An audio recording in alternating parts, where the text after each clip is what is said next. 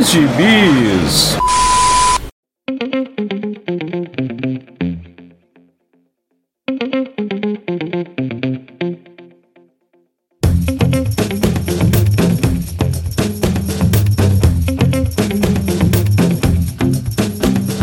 Jagunçada, bem-vindos a mais uma edição do Pilha de Bis, o seu podcast semanal do site Arte Final.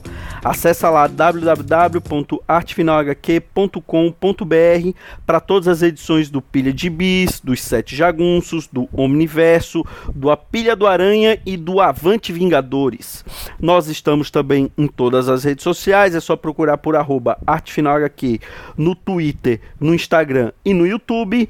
E nós estamos também no Deezer, no Spotify, no iTunes, no Google Podcasts, no seu agregador de podcasts favorito e agora também no Orelo. Caso você ainda não tenha um agregador pod- de podcast favorito, eu te aconselho a experimentar o Orelo, que ele acaba também ajudando e nos remunerando por cada audição que você faz por lá. Então, considere nos ajudar assim. Aliás, caso queira nos ajudar, além de comprar seus gibizinhos pelos nossos links da Amazon, você também pode nos mandar um pix de qualquer valor para o e-mail artefinalhq@gmail.com. Eu sou o Marcos e comigo hoje Maurício Dantas.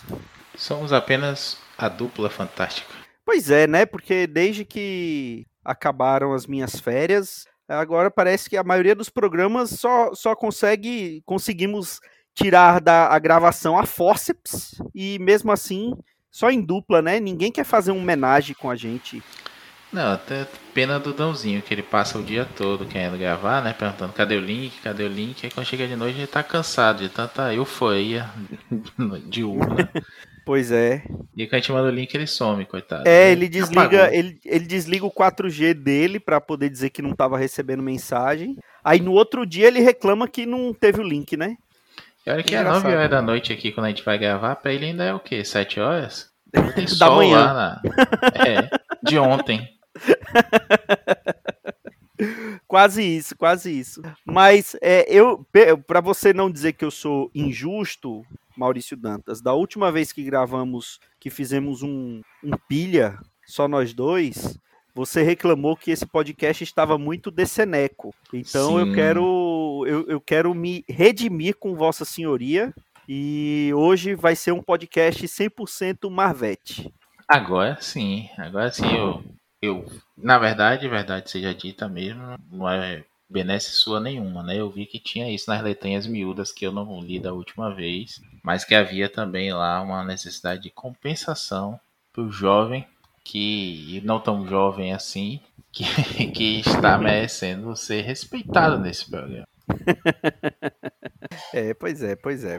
É, é, não tão jovem assim, realmente, mas é, vamos fazer o quê, né? Tem que tá, tá lá no contrato, de vez em quando a gente tem que falar de Marvel, né? Então, é, qual o gibizinho da Casa das Ideias que você leu agora, esses dias, Maurício Dantas? Ah, cara, eu queria falar de um. Tá começando agora, né? Quer dizer, já tem seus, suas sete edições lançadas aí. Que é Já a tem versão. tudo isso? Já tem tudo isso. A gente fica esperando sair uns- umas edições pra ler de vez. Aí quando a gente olha, já tem dois anos de publicado. Aí você fica com preguiça de, de pegar a primeira, né? é, aí você vai ver como é que a galera tá falando desse gibizinho pra ver se vale a pena ler, né? E Uhum. muitas vezes a gente desiste. Aí eu peguei de vez, né? Porque eu li a primeira edição do, desse Quarteto Fantástico novo. Não adianta fazer suspense que vocês já viram na vitrine mesmo. Então é isso, é, é esse gibi novo do quarteto, né? E o volume 200 do quarteto. Acho que já tá, tem até a capa, o número do legado, que é o 694. Ou seja, nessas sete edições aí que saíram, já chegou ao número 700. Eu ainda não cheguei nessa, nessa edição 7, mas eu fechei o primeiro arco e tem um começo bem bacana. Só para dar uma situada aqui antes, o gibi é escrito pelo Ryan North, North com H no final, e ele é um canadense, ele já tem uma passagem por alguns menos conhecidos, mas com- sempre com uma pegada de ficção científica. Ele é, escreveu o gibizinho do Hora de Aventura, aquele desenho que é bem loucaço, né? Tem um Romeu e ou Julieta Ele desenhou, escreveu para Marvel a, a Garota Esquilo e um gibi que foi bem elogiado por aí, eu não li ainda, que é o How to Invent Everything, que me parece uma mistura de RPG com Deus é quem sabe mais o que. Mas bem elogiado, hum, é, apesar aí a galera não torce o nariz, né, pra, pra Garota Esquilo, mas tem muita coisa é, legal de material dela, pelo que falo também. Eu tô nessa galera do preconceito aí. Mas o Norte tem uma pegada muito forte de, de ficção científica. Ele tem um gibi que eu quero falar aqui em breve, assim que eu ler, obviamente. Que é o Invasão Secreta recente. Até a, o logo do gibizinho é, é igual o Invasão Secreta antigo. A Marvel nessa pegada aí sempre fica é, reaproveitando né, os títulos das sagas antigas. Requentando, né? De, virou virou moda, né? Depois de Guerra Secreta. É, depois, agora... de, depois de ben, do Bendis com Guerra Secreta, do Hickman com Guerra Secreta. Aí veio o Império Secreta do. Aí o, o próprio Bendis com Guerra Civil 2. É, ainda teve isso, putz. E aí tem essa, essa tal dessa invasão secreta nova aí, que eu não sei do que se trata ainda. Mas como todo mundo, assim, a galera que eu sigo lá de fora, alguns aqui também falando que o Norte tinha uma pegada de sci-fi legal. Eu achei bacana, né? Valeu a pena conferir esse quarteto novo. Quem não gosta do quarteto não gosta de gibizinhos e heróis, pelo menos. E aí é melhor você dar stop agora nesse podcast e ouvir besteira, sei lá, aquele lá, nome de bicicleta e tudo mais. e o, a, a, arte é do Iban Coelho, o Iban Coelho que começou como um artista de backup aí no Venom na época do Donny Cates com o Ryan Stegman e já fez algumas coisas do Aranha, ele fez aquele aquele Dark Age, né, que é aquele What If escrito pelo pelo Tom Taylor da Marvel, que a, a os personagens da Marvel vivem num mundo que não tem mais energia elétrica e tudo mais. Nem sei no que foi que deu esse gibi. A gente chegou a comentar do comecinho dele aqui, Marcos. Algum, alguns pilhas a, dos dois anos, talvez, e não, não andou muito, não foi para frente. Mas o Banco ele tem uma arte bem legal, uma arte é, bem puxada, não é um dia que é mangá, não, mas ele tem uma arte bem dinâmica, assim. Eu diria que ele é um, uma mistura do Brian Otley com o Pepe Larraz, sabe? Um pouco mais cartunesco do que o Larraz. Mas ele é bem, bem puxado para um, pra dinâmica mesmo. O, o tocha dele é bem legal. E esse gibizinho dá um salto, né, do que a, de, como tinha acabado o quarteto do slot. A gente vê que o quarteto deu uma debandada a gente não sabe o que que aconteceu, mas sabe que Nova York está é, puta com o quarteto, o quarteto está se escondendo por aí. E começa com histórias curtas. Cada, as, as três primeiras edições são histórias curtas. Uma do Ben com a Alicia, né? O Coisa com a Alicia. E uma com, do, do Reed com a Sue. E uma do, do Johnny escondido, porque além dos heróis serem ilegais agora em Nova York, né? Não que o Homem se preocupe com isso, sempre foi mesmo. Mas é, o, quarteto está sendo procurado também, a gente não sabe porquê nesse comecinho. Só no final do primeiro arco a gente sabe. E aqui o, o Johnny se esconde, ele muda o, no, o nome dele pra, de Johnny para tipo um Joe Clima Bom, sabe? E bota um bigodão de, de, de, caminhoneiro, assim, aquele bigode que desce pelo lado assim, não fecha, não fecha o cavanhaque. Aquele, aquele bigodão mexicano. Isso, isso. Desce todo aqui, mas não, não fecha o cavanhaque. E ele pinta o cabelo e o bigode. Só que toda vez que ele, ele vê o Tocha, ele acaba perde, queimando a, a, a, tinta também, né? E ele é péssimo a esconder, todo mundo sabe que ele é. Ele trabalha numa loja de departamentos que o chefe é um escroto, e aí ele vai combater esse chefe escroto. Tem umas pegadas bem, bem loucas assim, sabe? Pra quem assistiu a de Aventura vai, vai curtir. E para quem é fã de quarteto também, com essa pegada mais sci-fi, assim, é divertido, sabe? Não é piadista, não é, não é tudo a favor da piada, não, mas é divertido. É um desenho animado do quarteto, não é infantil, infantilóide, bobão. Mas se você não conhece nada do quarteto, conhece pouca coisa, dá pra curtir. Se você tá saindo da fase slot, que também tem essa pegada de ficção espacial também, não, não vai se arrepender. E a arte do Banco, ele, pô, eu, eu sou fã, cara. O cara é bom mesmo. Eu assim, gosto também. Eu ainda gosto não também. ficou, ainda não ficou preguiçoso, né?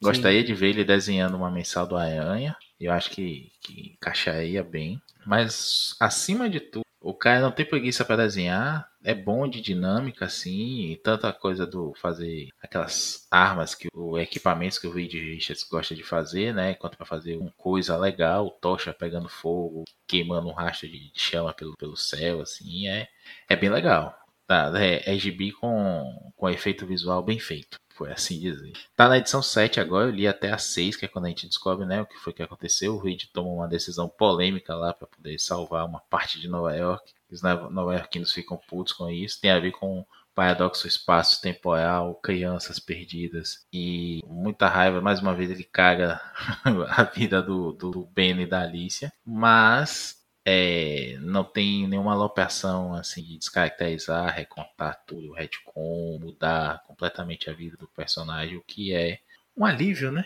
Um alívio muito bem-vindo nesses dias de hoje. Todo escritor quer escrever a história definitiva e mudar que, que você conhecia do personagem.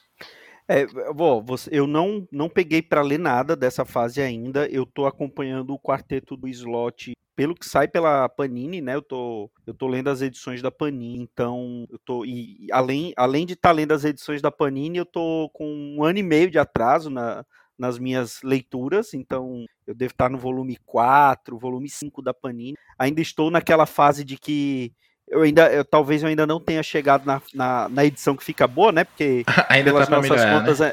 É, na edição 30, 33 ou é na, na 24 que, que fica? Não, é ali pertinho do casamento do, do, do, Coisa com a Alicia. Então, é ali ele essa... engana. Aí depois é, tem um é. arco recontando a origem dele ali. Isso, esse arco eu li, que é, que é falando que não foi, não foi algo é, por acaso, né? Tem, tem Isso.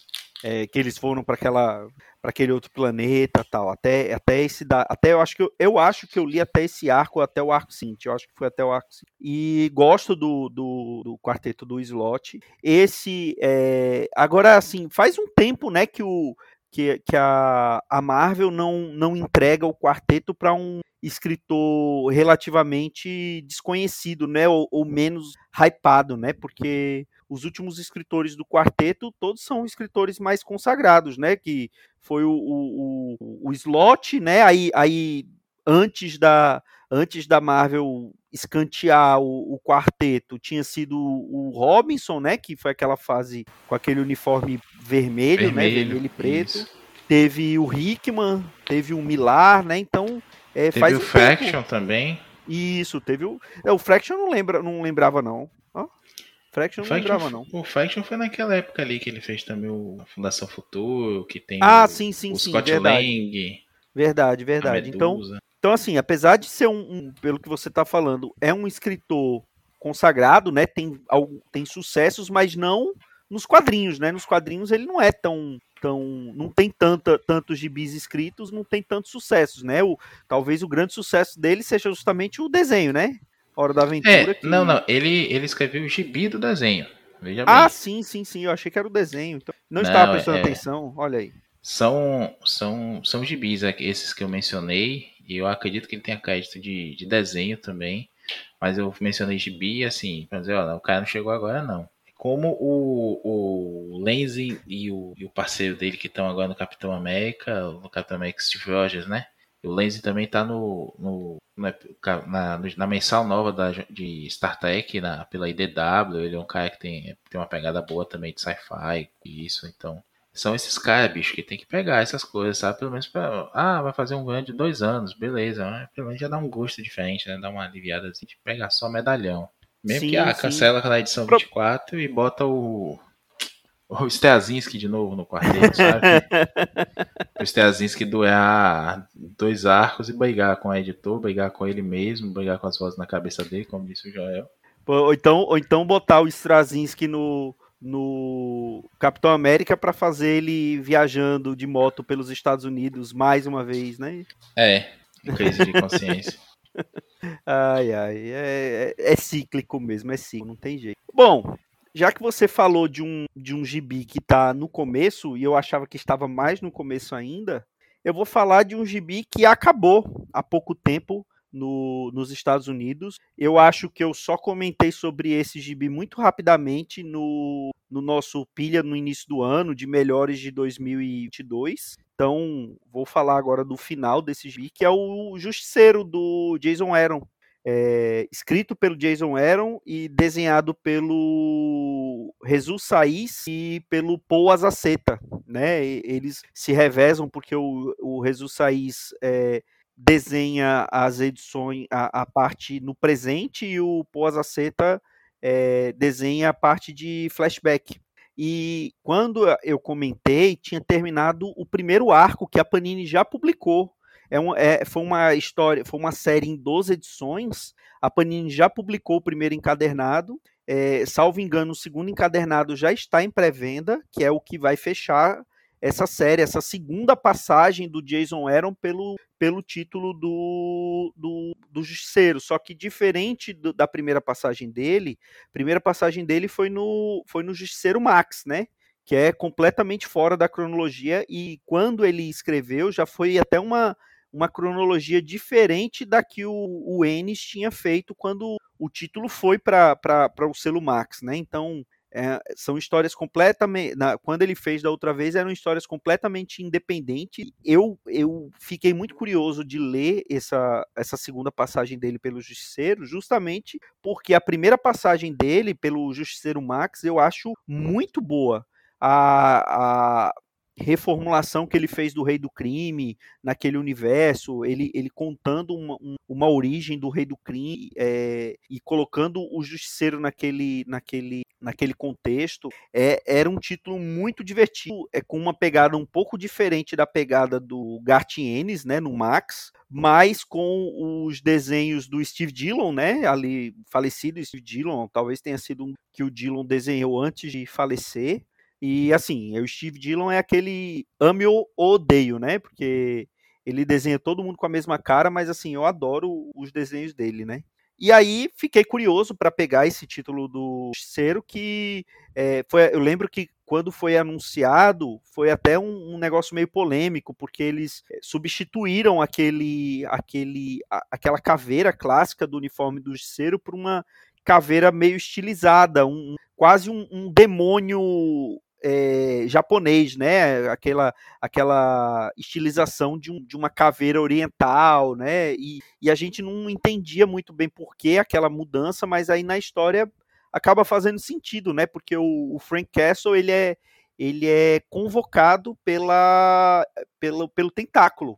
Ele acaba se tornando uma espécie de avatar do, da besta, né? Que é o, o deus dos assassinos do tentáculo, né? Então, é, você não entende no começo por que, que o justiceiro está trabalhando junto do tentáculo, né? Porque vai contra tudo que o, o justiceiro prega, né? De não trabalhar com criminosos tal. Só que no decorrer da história a gente vê que ele que aconteceu isso porque ele o tentáculo ressuscitou a mulher dele, a Maria, e promete que vai ressuscitar os filhos dele, né? É, enquanto o justiceiro for essa esse avatar da besta, e esse primeiro arco é ele consolidando esses poderes, ele, ele acaba tendo poderes sobrenaturais, né? Ele, ele é, fica super forte, é, enfim, aquele pacote básico de poderes. E ele acaba sendo confrontado pelo deus da guerra, pelo Ares. Aquele mesmo Ares que fez parte do, dos Vingadores, né? Do, do lá da, da fase da fase do Bendis ali. Poderosos Vingadores. Poderosos Vingadores, depois no Reinado Sombrio, né? No, no, ele também fez parte dos Vingadores ali. Aquele mesmo, aquele mesmo Ares, ele acaba sendo, acaba lutando com o Justiceiro porque o Justiceiro sempre foi o, o principal soldado do Ares, né? Na, nos dias atuais, né? Porque a guerra do Justiceiro não acaba. E aí tem, tem, o Ares tem vários minions, né? Tem vários seguidores e tem esse confronto do tentáculo com, com os o, o Ares e, o, e, os, e os minions dele ali. Esse é o primeiro arco. Esse segundo arco, que foi o que concluiu agora na, na edição 12, é, ele, ele já mostra o justiceiro meio que é, tentando controlar aquilo, e aí ele se voltando contra o tentáculo, porque obviamente o justiceiro só queria usar o poder do tentáculo para é, tentar acabar com a guerra dele e, e, com, e também ter a, a Maria de volta, né? Só que ele se recusa a matar inocentes, né? Que vai contra o que o tentáculo prega e o que a besta prega também. E, e aí a, a, ele tenta fugir com a Maria do, do, da sede lá do tentáculo, do templo do tentáculo, só que é, tem uma salvaguarda que a Maria, se ela sair da, daquele templo, ela começa a passar mal e pode morrer novamente. E aí ele, por isso que ele mantém ela lá. E, e só que aí qual é a reviravolta do, do que o Aaron? O que, qual, qual o pulo do gato que o Aaron trouxe para a história? Qual a novidade que o Aaron trouxe para a história além do desse uniforme novo, desse símbolo novo do Justiceiro? E aí, se você não leu ou se você não quer saber de spoilers, quer, vai esperar sair a conclusão da série aqui pela Panini, então é, aconselho que você pause esse podcast agora e só, só escute quando sair a, a edição, quando você lê a edição digital. É, o casamento da Maria com o Frank Castle não estava um casamento feliz. Ele, ele meio que ele já tinha aquele instinto assassino que vários escritores já é, colocaram na o Gartienes principalmente colocou isso na história do Justiceiro e ele estava se afastando cada vez mais da, da Maria e dos filhos. No dia que eles foram para aquele para aquele é, piquenique no Central Park, a Maria ia pedir o divórcio. Né, ela, ele, ela, para ele, para ela, eles já não eram mais um casal. Ela, ela ia pedir o divórcio porque ele estava distante, ela tinha medo dele. E é contado nessa história que o Justiceiro ele já tinha sido meio que tocado por essa besta desde criança. Ele, ele era uma, uma criança violenta, eh, meio que foi a Maria que, que, que deu uma acalmada nele, mas isso não durou muito tempo, né? Por isso que ele foi para a guerra, enfim. E aí, no dia, todo mundo sabe a história, o, eles foram mortos por, por, por aquele, na, pego naquele fogo cruzado no tiroteio da máfia e a Maria descobriu que ele se tornou o maior assassino serial da história em nome deles, né? Porque ele sempre matou é, em nome da Maria e dos filhos, né? Dos filhos deles. E ela não ficou nem um pouquinho feliz com. E, e além disso, como ele estava com esse poder exacerbado, uma pequena equipe de heróis vai tentar deter ele, né? Então é, junta o Doutor Estranho, porque afinal de contas é uma ameaça mística, o Wolverine, porque o Wolverine é, tá em todas. A, ele, a... O Wolverine tem muito tempo livre. Pois é, ele quase não faz parte de equipe, né? Quase não, não tem história lá dos X-Men para ele se envolver. A Viúva Negra, a Natasha Romanoff, o Capitão América e o, o Cavaleiro da Lua. E eles vão para tentar deter o, o Justiceiro, né? Então, é, eles tentam cada um da sua maneira. O, o, o Capitão América, mais uma vez, o, o Aaron escreve o Capitão América ali tentando dar uma ordem para o soldado Frank Castle, né? Mas isso não não adianta muito porque ele tá ele tá dominado por essa besta. Só que ele tá dominado porque quer. Ele não só ele não tá dominado e fazendo as coisas contra a vontade, né? Ele ele meio que que se deixa dominar para ter esse poder. E aí, enfim, tem, tem aquelas brigas de heróis e, e eventualmente é, é, eles conseguem capturar porque a própria Maria, quando, quando vai confrontar o, o, o Frank, ele, ela acaba atirando nele, né, com a arma dele, que é a, essa arma que está é, anabolizada pelo poder da besta. Então ele não esperava que a Maria ia fazer isso, a Maria atira nele para poder parar ele. E aí, com isso, a alta arcebispa lá do, do, é, do tentáculo confronta ele dizendo que ele falhou com ela, que ele era o que era para ele ser o, o avatar da besta e ele falhou, ele não conseguiu matar e o propósito do tentáculo é matar, enfim. Quando esses heróis acabam acabam é, prendendo o, o Frank, cada um acaba tendo uma conversa particular com ele porque eles não sabem exatamente o que fazer com o Frank Castle, né? Eles não sabem como lidar com ele,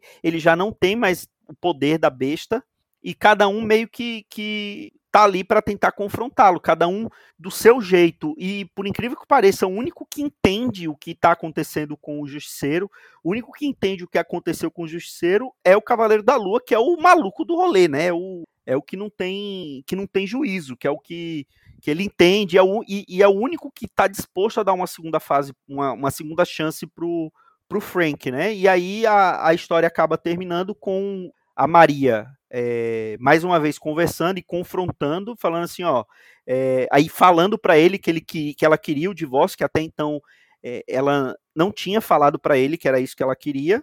E como ela estava morta, ela considera que já estava divorciada o, o, a, a Viúva Negra e os outros heróis conseguiram meio que fazer com que ela localizasse os, os esconderijos do Frank que, e ela descobriu tudo que ele fez. Ele, ela vende o, o tudo que tem dele, fica com metade do dinheiro e a outra metade, que seria do Frank, ela, ela fala que fez doações para instituições de caridade no nome dos filhos, que ele falou que era, era o, o jeito que ela teria para que ele teria para honrar a memória dos filhos e não é, saindo numa matança desenfreada, né?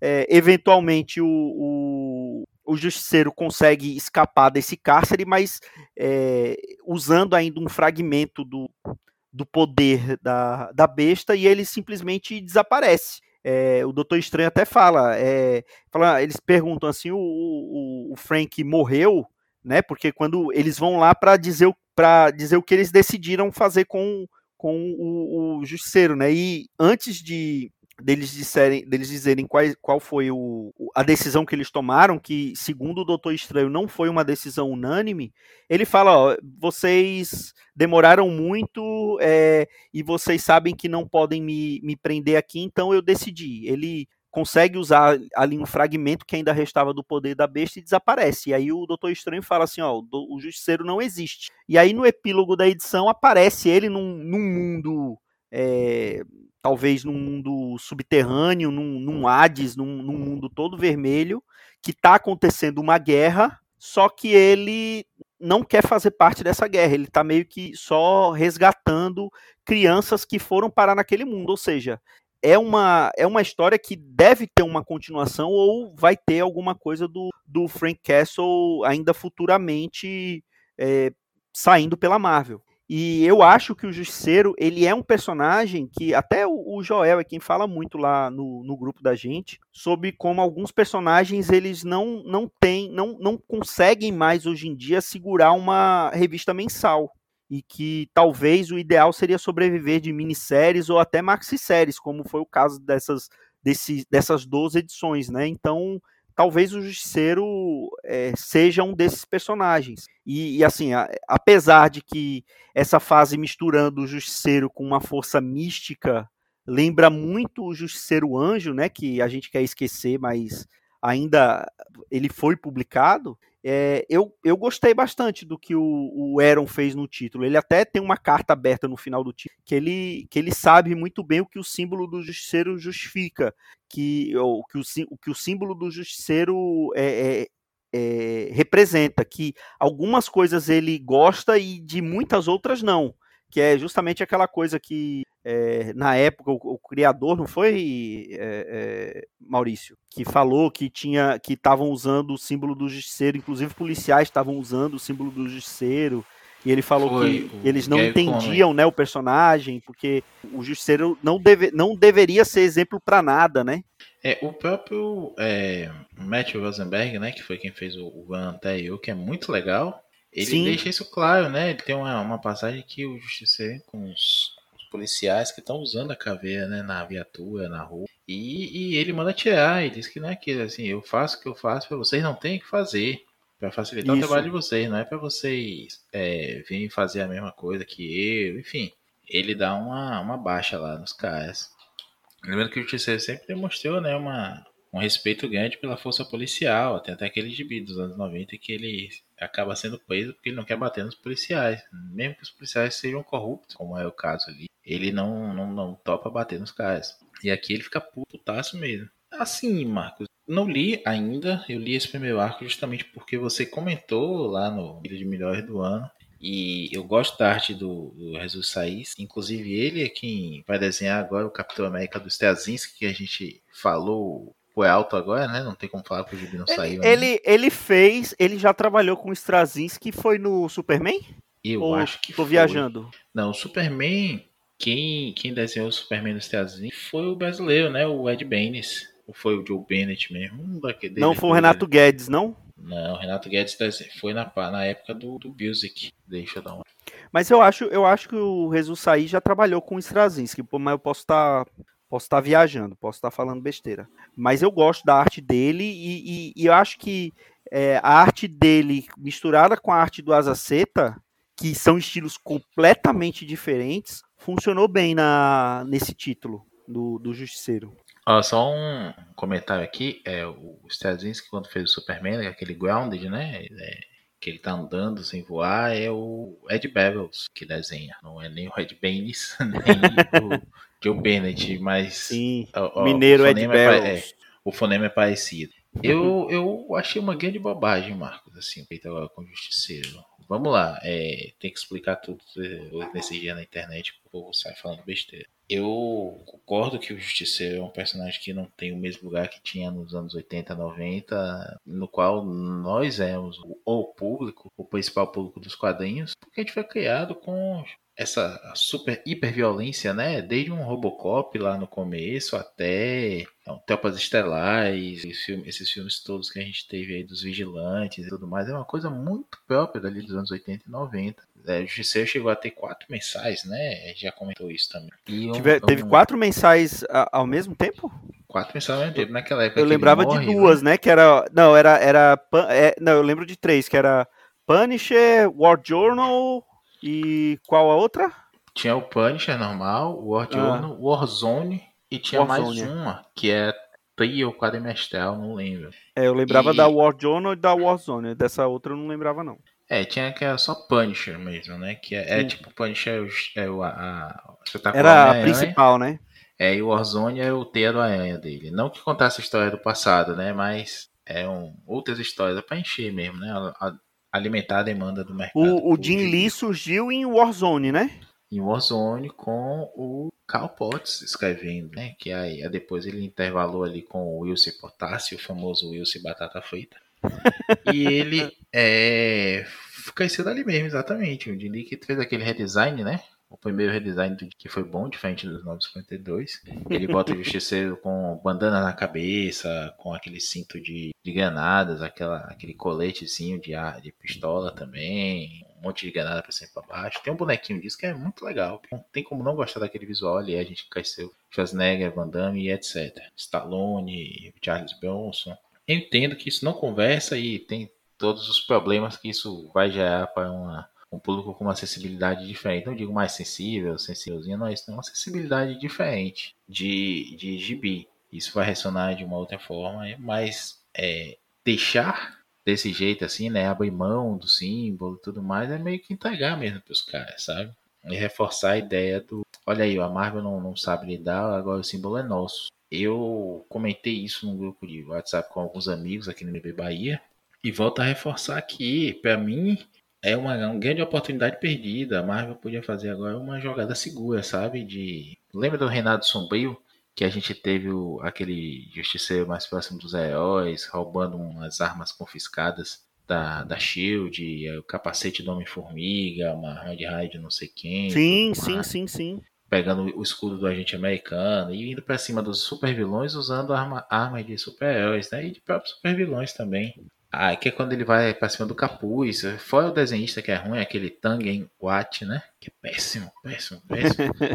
aquele é um gibizinho legal. Eu não me recordo quem escreve, bicho. Eu comentei disso outro dia no WhatsApp, eu olhei e já esqueci de novo. Mas enfim. Esse é, daí é, é aquele que tinha. É do. É, é, tinha. É, da época que o Ariel Olivetti fez, pelo menos as não, capas. Deixa eu dar uma olhada aqui. Eu lembro, de, eu lembro dessa, dessa fase dele com com um uniforme parecido até com o uniforme do Capitão América. Que... Ah, não, ali é outra coisa. Ali é ah, é outra tá, coisa, então eu tô confundindo. Essas são capas, pronto, é o Rick Remender, com capas do Mike Maconha, que é amigo aí do Joel, né, o Joel dele. E aí eu, eu gosto do, do Maconha, mas quando você abre o gibi, bicho, é o Tang Enquat aí, é Huat, Tang Enquat. Isso aí é, é, é, um pouquinho antes do Franken Castle, né? Do, do. Eu acho que isso é depois do Frankencast. Ah, não, se bem que é Remender, né? Eu acho é, que é Remender, eu acho. É, é, é isso mesmo. Que... Isso é Renato Sombrio, aí vem Renato Sombrio a lista, que é quando o Decken é, estilhaça ele, né? E ele volta como Frankencastle. É isso mesmo. E então, essa é uma fase bacana, sabe? Justiceiro da máfia também. É, uma, é conseguiu colocar o Justiceiro dentro do universo Marvel. Lembra que o Justiceiro da máfia participou de Massacre. é, é uma é a ideia assim agora é da Marvel abraçar o personagem, sabe? Mostrar que ele tá interagindo com a Aranha, o Cavaleiro da Lua, personagem tão em alta, personagem ele pode é, mexer de um jeito ou de outro, né? Mostrar um contraste do Eric mata com o Eric não mata, ou aquela zona cinzenta ali como o Doutor Estranho, o Cavaleiro da Lua. Não sei, é, é uma hora assim chamar para dentro da, do universo o personagem. Eu até achei que isso ia acontecer, Marcos, porque logo quando sai a menina do Justiceiro, a gente está tendo também a mini não, né? Os, os, primeiros números desse, desse volume aí, é, acabou sendo uma maxi série. A gente tem né, na revista do Demolidor, né, do Zidarsky, essa renomeação por um que é o Demolidor nessa, numa cruzada contra o Tentáculo. E ele chega aí pra cima do Justiceiro. Eu achei que ia acabar um, um crossover ali, né? Pra redefinir os personagens, enfim, dar uma sacudida ali, misturando dois vilões que estavam com, com, altas expectativas, né? O Zidarsky, que infelizmente caiu no último ano e meio, e o, o, o El, nessa volta ao Justiceiro aí, essa caveira diferente, não é? Mas não, foi, acabou uma coisa que ficou contida no gibi do Demolidor. Não houve referência nenhuma, pelo menos na, nesse primeiro arco que eu li, né? Essas seis primeiras edições que eu li do do Aaron. E ficou por isso mesmo, ficou por esse, esse lado bem bosta, assim, uma forma de esconder o personagem. A gente sabe que não vai ser para sempre. Sim. Saiu hoje, até antes da gente gravar aqui, uma matéria, acho que foi no CBR, que com isso a Marvel desiste do personagem. Sabe que não é assim, né? É cíclico, daqui a pouco ele aparece aí de volta, ignora que isso aconteceu, não sei a primeira. Até porque é, é, eu acho que foi anunciado, não sei se, se, foi, se foi confirmado ou não, que o Justiceiro ele vai estar tá na, na, na, na, série do Demolidor da Disney Plus, né? Ou, ou, ou não? Isso foi só é especulação. E, há, e não, ele vai estar, tá, e há uma promessa de série dele, né? Na, no com o John Bertal, né? Com o mesmo com ator, não é Bertal, é, exatamente. A galera tá até sacaneando aí, o Luigi postou outro dia no, no Twitter, que é o justiceiro com a cara da Hello Kitty no lugar da caveira e tudo mais. Mas, é, eu, fico imaginando, eu fico imaginando como seria uma série do Justiceiro da Disney, né? É, até porque, veja, na série da Netflix, que foi uma bosta, ele não matava ninguém, ele só passou a primeira temporada toda querendo comer a mulher do Mika. E a segunda temporada ele fica todo chorando. Ele, no primeiro episódio da segunda temporada, ele dá uns tiros ainda, empolga você quando você vai continuar assistindo. É, é o, o, o, melhor do Justiceiro é, é, a aparição dele na, na, na, série do Demolidor, porque a série dele realmente. Sim, ele, ele quase rouba a cena ali na série do Demolidor. Eu, eu chuto que ele roubou a cena, porque aquela temporada, acho que foi na. Foi a segunda temporada, né? Que ele aparece. Uhum. É, a segunda temporada do Demolidor não é boa, é ruim só se salva por conta dele. Então eu acho que roubou a cena ali na, na série da Netflix do Demolidor, a segunda temporada, O Justiceiro.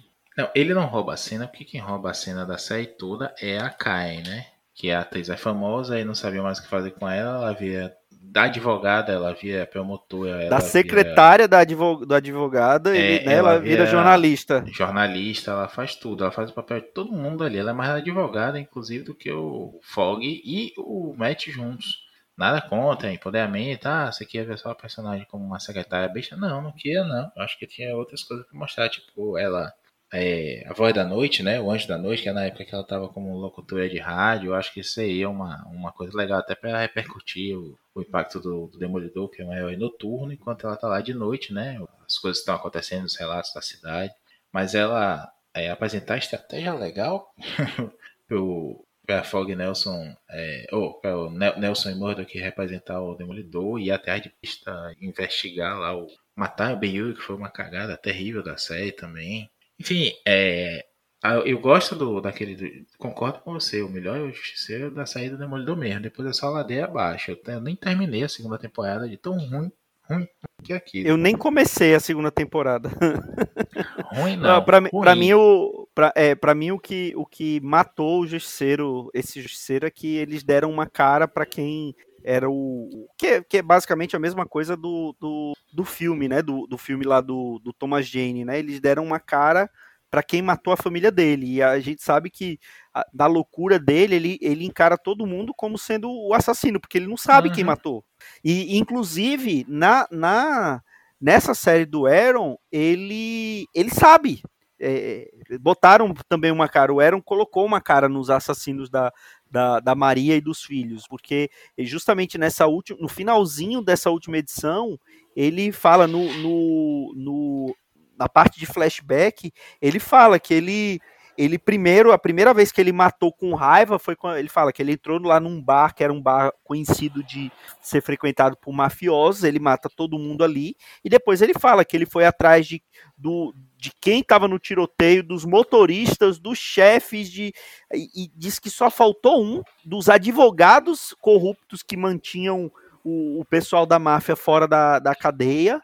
E, e ele fala que só faltou um que estava no corredor da morte por um outro crime ele, ele acaba matando o cara, ele invade a, a penitenciária, o corredor da morte, o cara que estava indo para tomar a injeção letal, mas ele faz questão de invadir e matar o cara. Para ser ele que matou o cara, né? Então é, é, acabou que essa cagada o, o Aaron transportou para os quadrinhos também, né? Pois é, que bosta, né? Eu, Mas, tirando isso, eu ainda achei a série bem divertida, assim. É, é uma coisa diferente que fizeram com o Justiceiro. E é, o primeiro arco foi talvez mais divertido que esse segundo arco, mas a, a, a última edição eu, eu achei interessante pela, por essa, até por essa reviravolta da Maria. É, a Maria continua viva, né? No final de tudo, ela tá saindo de Nova York e ela está grávida. Então, de zumbi, ela passa a ser uma gestante. Ah, eu, eu achei uma bosta. Eu achei uma bosta isso. É, várias bostas aí, mas voltando à história, né? A gente falou de série e tudo mais, mas voltando à história. No primeiro arco, a gente tem o Ais ressuscitado, beleza. A gente sabia que o Ais ia voltar de algum jeito, né? O próprio Bendis explica os deuses assim morrem aspectos deles, mas são difíceis de morrer. Quase que todo panteão tem o seu próprio Ragnarok, né? vamos dizer assim. Mas o que eu achei ruim ali é esse Ais é, homem de negócio, sabe? É, de paletó, com os minions dele também de paletó, falando de guerra como se fosse um empreendimento. Porra, não, não é isso, sabe? Eu acho que é, é bobo. O, o Aaron tem essa coisa, né? Ele gosta de botar vilão engavatada. Ele botou o clubinho do inferninho, por exemplo, em, na escola do professor Carcaju, que é Wolverine dos X-Men. Aí na, na Poderosa Thor ele coloca lá o. O Minotauro, né? O, o Minotauro, né? O Daiwager, que é da é imã não, né? É... Magia. Roxxon, da Roxxon, é da Roxxon. Da Roxxon, é. é. Aí ele vai e coloca engravatado aí agora também o Ais e tudo mais. E assim, acho que todo mundo que tá ouvindo aqui já, ouvi, já viu a figura do Aaron, né? Ele é aquele cara gordinho, com aquela barba gigante, aquele cabelão, bem é, Sons of Anarchy, né? Todo tatuado também. Então. Cabelão, ele... cabelão estilo Dãozinho, né? Não. é verdade, ele tá careca agora, mas ele já, já teve cabelão. É. Mas é aquele visual bem. Ele só, não, ele só não colocou o Conan de terno, né? É, também não deu, né? Mas se bobeasse, ele deixava ali uns mercadores tecnocratas do, da, da Hiperboia. Um terno de texugo. Terno de texugo, é verdade. Enfim, é, ele parece que quer ser um, um revoltadinho, né? O, a criticar o capitalismo. Tudo é uma crítica ao capitalismo. Quem viu um certo filme aí que está em cartaz agora vai entender a minha piadinha. Mas é, sei lá, destoa, destoa demais, é bobo, não precisa disso. O Ais é o cara que enchia a cara de cerveja. Lembra aquela, aquele quadro, né? Acho que é do, do Deodato até, né? que tem o Ais entornando uma, umas latinhas de cerveja lá e uma metralhadora .50 na mão, metralhando todo. O cara ficar fazendo pirâmide, porque ele faz uma pirâmide ali de guerra, né? Com aqueles minions dele. Não, isso, é, isso é muito besta. E ah, você é o meu, meu avatar da guerra, agora você tá o avatar da morte. Porra! É, discutindo etimologia é, das entidades assassinas, cósmicas e etc. Eu, isso é, é, muito besta. Eu gosto da ideia, assim, dele ter que ser líder ali de, daquele culto, a ideia de falar que ele é um grande assassino. Agora, ele é o maior assassino de uma máquina de matar perfeita. Porra, velho, chama o Wolverine, né? Chama um dente de sabre é, sei lá, até o motoqueiro fantasma. Tá, mercenário. Tá mercenário. Pronto, mercenário e tudo mais. Mas ficar com aquele, aquele lá, aquela velha chata dizendo, ah, porque você é a máquina perfeita, que você faz o que você quer, porque você tem uma poesia no coração para matar. Porra, é, é chato, é chato. A arte é linda, concordo com você. Tem ideias boas, assim, o conceito é bom, mas é, der para uma criança de 5 anos para continuar ali a história, não, não, não me empolgou, não. Pra mim, pra mim, passa longe de um bom. Eu acho que é uma fase para ser esquecida. Inclusive, essa história da, da Maria Rio. A Marvel podia publicar como sendo Black Label, inclusive, de tão ruim que é isso aí. Que é isso, que absurdo. Você, você não vai me fazer mudar de ideia e passar a não gostar dessa série. Eu vou. Por tá isso vendo? eu, vou... eu, tô, eu tô tão marveco hoje que, pra criticar, até chamei de negócio de publicado pela DC. Tá vendo? Vou, vou, vou, vamos encerrar esse podcast antes que você continue falando e tente me convencer a mudar minha opinião e não gostar desse gibi. Então, vamos deixar. Tô quase pra... conseguindo, fale a verdade. Não, tá não, tá não, tá não. Tá não. vou, vamos deixar para os nossos queridos ouvintes.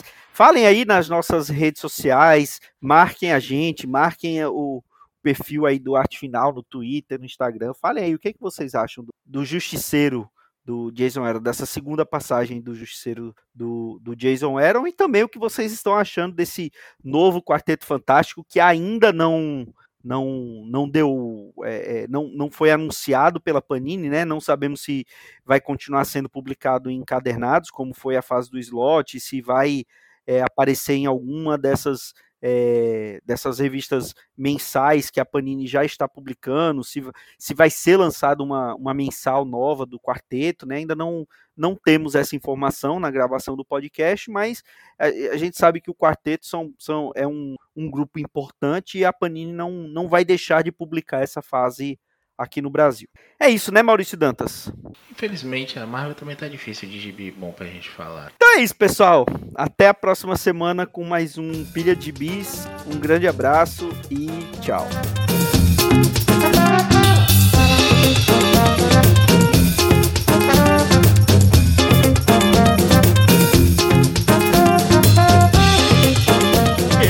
Foi o Pilha de Gibis, mais um podcast com selo dos cabras de qualidade do Arte Final. Gostou do que ouviu aqui? Compartilhe e acesse o site, tem muito mais conteúdo de qualidade esperando por você. Vai comprar seus gibis na Amazon? Compra acessando os nossos links. Você vai ajudar a manter esse trabalho. www.artefinalhq.com.br